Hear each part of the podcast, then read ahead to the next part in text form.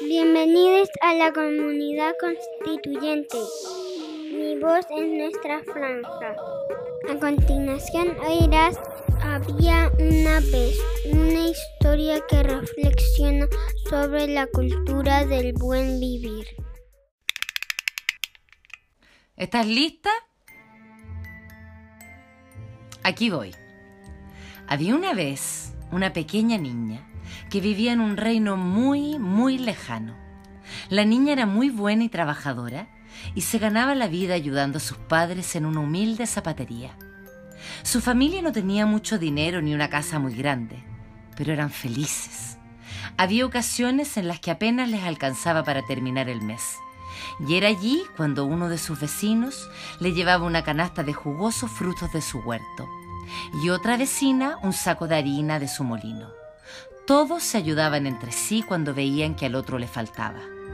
La niña creció en aquella vida de esfuerzo y trabajo y se convirtió en una hermosa joven que un día conoció un gallardo príncipe. ¿Un qué? Un gallardo príncipe. ¿Gallardo como la tía del furgón? ¿Nancy Gallardo Transporte Escolar? No, significa como guapo, encachao. Ah, ya, bueno, sigue. Ya, apenas se vieron a los ojos, la joven y el príncipe se enamoraron perdidamente. Sí, claro. ¿Qué? No, nada. Bueno, y al poco tiempo se casaron.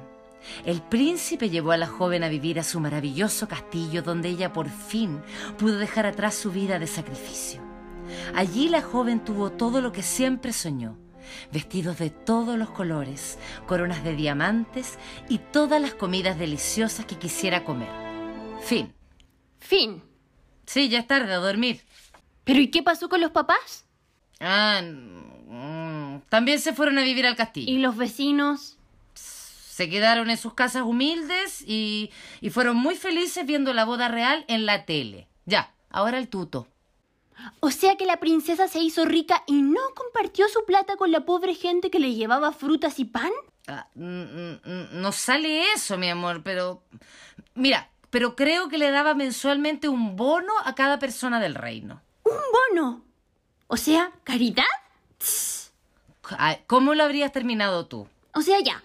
Supongamos que si se enamoró así de rápido del príncipe Gallardo Transporte Escolar y se fueron a vivir al castillo, mínimo que luche por cambiar un sistema feudal y monárquico por una democracia participativa, donde acumular tanta cantidad de joyas y ropa no solo sea considerado inmoral, sino inconstitucional.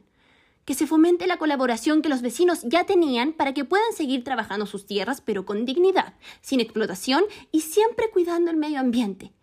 Que el castillo se convierta en un centro cultural donde los aldeanos puedan distraerse del trabajo y reflexionar sobre sí mismos.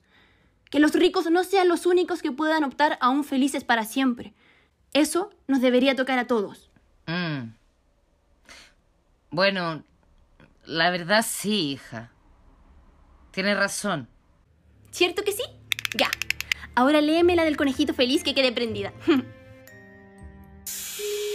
Gracias por escucharnos. Andrea Gutiérrez Vázquez, Distrito 10.